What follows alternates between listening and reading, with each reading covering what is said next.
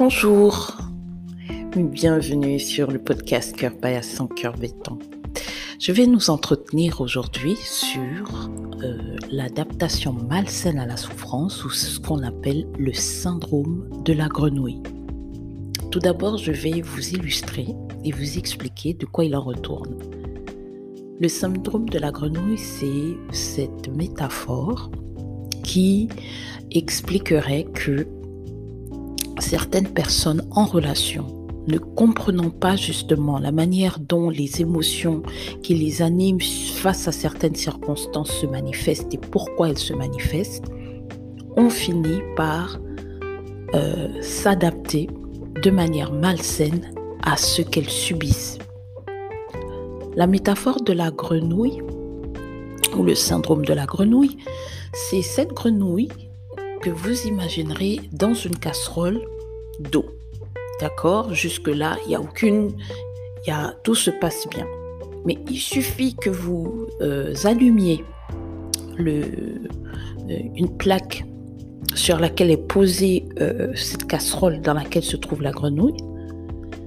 Eh bien, il y a un moment où la température commence à changer. Et jusque-là, la grenouille est en train toujours de, de nager dans son milieu normal, qui est l'eau, et naturel, et ne se rend pas compte donc que la température est en train de d'augmenter. Jusque-là, l'eau commence à, rentrer en ébullition et la grenouille est toujours là. Jusqu'à ce que, lorsque vous éteignez la plaque, mais l'eau a atteint euh, un, degré maximum de, de, de 100 degrés, parce qu'on dit que l'eau, elle est vraiment bouillante à 100 degrés. Et ben, quand vous jetez un œil, ben, la grenouille, elle, elle, elle s'est laissée bouillir et, elle, et elle, elle en est morte. Elle en est morte. Donc, ce que nous devons comprendre par là, c'est que euh, euh, je me rappelle que moi-même, dans ma propre expérience, une fois que euh, le mariage a été, a été consommé, la cérémonie a eu lieu comme elle a eu lieu, hein, parce que je, vous avais mentionné que ma mère n'était pas du tout d'avis que ce mariage tienne lieu parce qu'elle n'était pas en sécurité par rapport à ce que présentait, euh, représentait celui qui allait devenir mon, mon époux, notamment par rapport à certaines à certains comportements et surtout euh, ce qui la perturbait et qui la dérangeait de surcroît, c'était cette condescendance et cette arrogance dans le langage, euh, limite le mépris. Ce genre de personne qui, qui n'est pas capable d'entretenir une conversation sans que ça ne tourne autour d'elle-même et qui est toujours à vouloir indexer et mépriser les autres. Donc c'est une attitude qui, que ma mère avait relevée.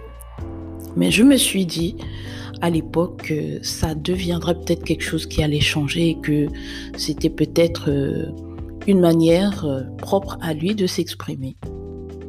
Mais je dois vous avouer qu'avec le recul, en y pensant de manière euh, réaliste et objective, que c'est vrai, que c'est vrai que ce trait de caractère m'a coûté beaucoup dans, le couple que nous étions, parce que je recevais souvent des, des, retours de certaines personnes qui me faisaient comprendre que clairement, qu'ils se sentaient beaucoup plus à l'aise d'échanger avec moi et encore plus, ils se sentaient beaucoup plus à l'aise de passer par moi plutôt que de s'adresser directement à mon ex-mari parce que euh, il imposait parfois une attitude qui, qui, qui incitait à la fuite et à l'évitement.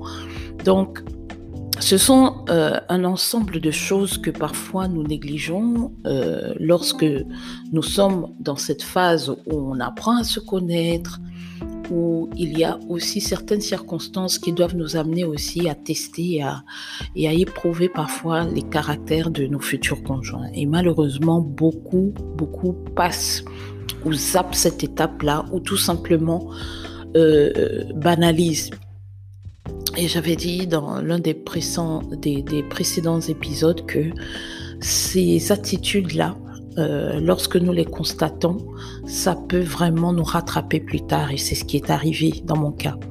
Alors, pour pouvoir revenir un peu sur la métaphore de, la grenouille, c'est que tout simplement, euh, je me suis retrouvée dans cette situation à plusieurs reprises.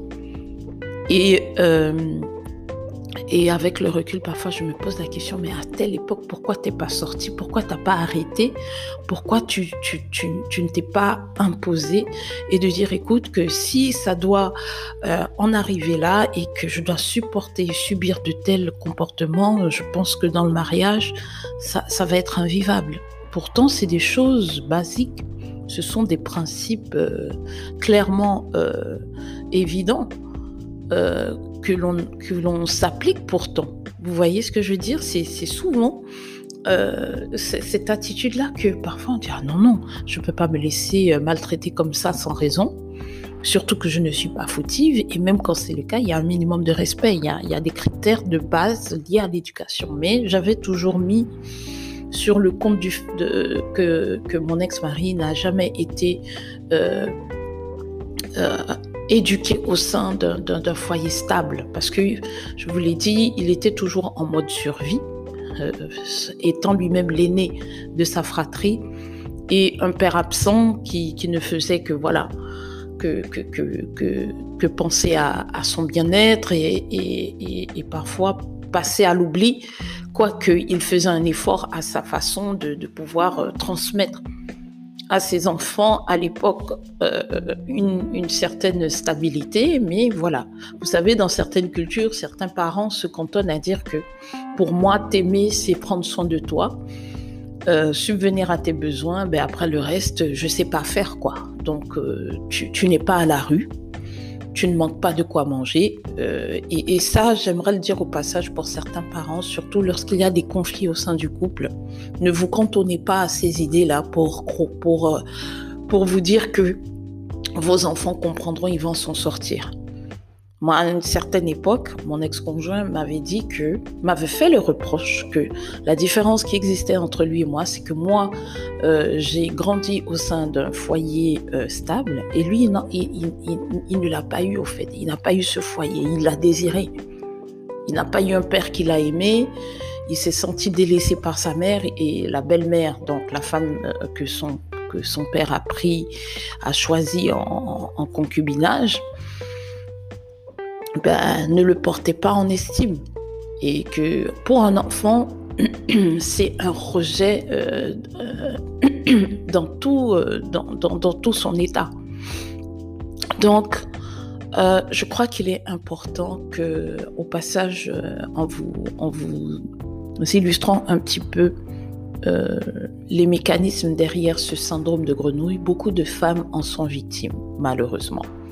Et c'est très facile de juger ce qu'on ne comprend pas parce qu'on n'est pas en train de le vivre. Moi, j'ai eu beaucoup de fois des personnes qui étaient quand même bienveillantes autour de moi et qui, qui, qui s'en agaçaient au fait. Je me suis rendu compte que, que les gens finissaient de s'en agacer de ce disque qui, qui n'arrête pas de tourner avec les mêmes plaintes, avec les mêmes situations, au point où ça a commencé à vraiment m'affecter euh, physiquement, euh, moralement et, dans tout ce que je faisais et tout ce que j'envisageais euh, en tant que mère aussi d'essayer de maintenir. C'était beaucoup de charges pour moi.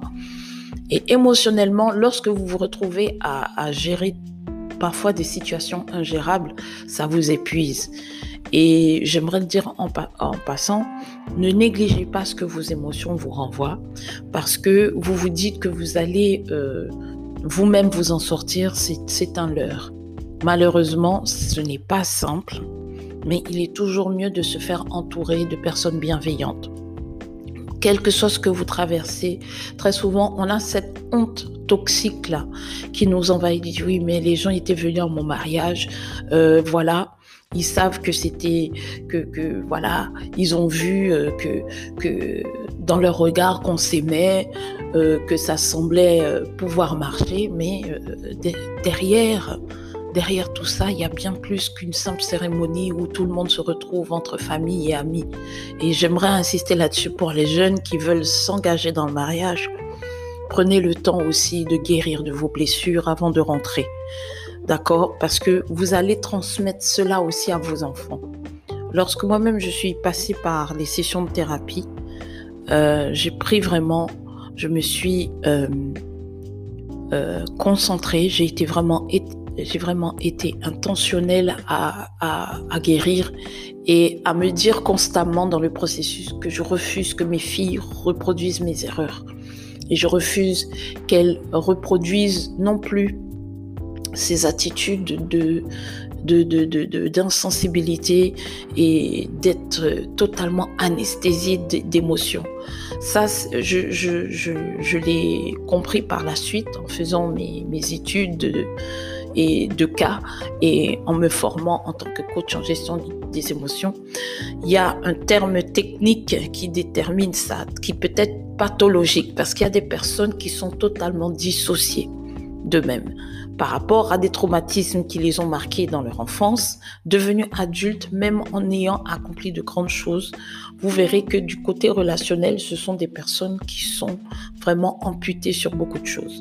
Parce que euh, je rencontre aussi des, des, des, personnes dans le domaine du coaching et du consulting qui me racontent souvent que il y a des fois où ils se sont retrouvés à coacher des personnes et les cas de figure qui revenaient, c'était toujours cette... Euh, cette euh, rancœur et cette amertume qui refait surface sous une forme vraiment euh, particulière, euh, avec un langage cynique, du sarcasme, de l'humour noir, donc il faut faire très attention. On dit souvent que pour pouvoir comprendre aussi les intentions réelles d'une personne, il ne faut pas se cantonner uniquement à ce qu'elle fait, mais surtout faire attention à ce qu'elle dit. Donc, je crois que c'est un peu euh, l'importance aussi de, comprendre ce que nous-mêmes nous ressentons en présence de certaines personnes. Je ne le répéterai pas assez dans les divers euh, épisodes euh, que je, que je que, sur lesquels j'aborderai divers sujets autour de la gestion des émotions. Et j'aimerais aussi mettre l'accent sur euh, euh, l'importance de, de, à un moment donné, de ne plus vous mentir à vous-même et de vous faire accompagner par des experts, des thérapeutes, des psychologues. Moi, ça a été une bouée de sauvetage et aussi je me suis rendu compte que j'avais déjà touché le fond. Je vous expliquerai euh, dans les prochains épisodes les différentes manifestations qui s'accompagnent euh, lorsqu'on est en présence d'une personne qui est elle-même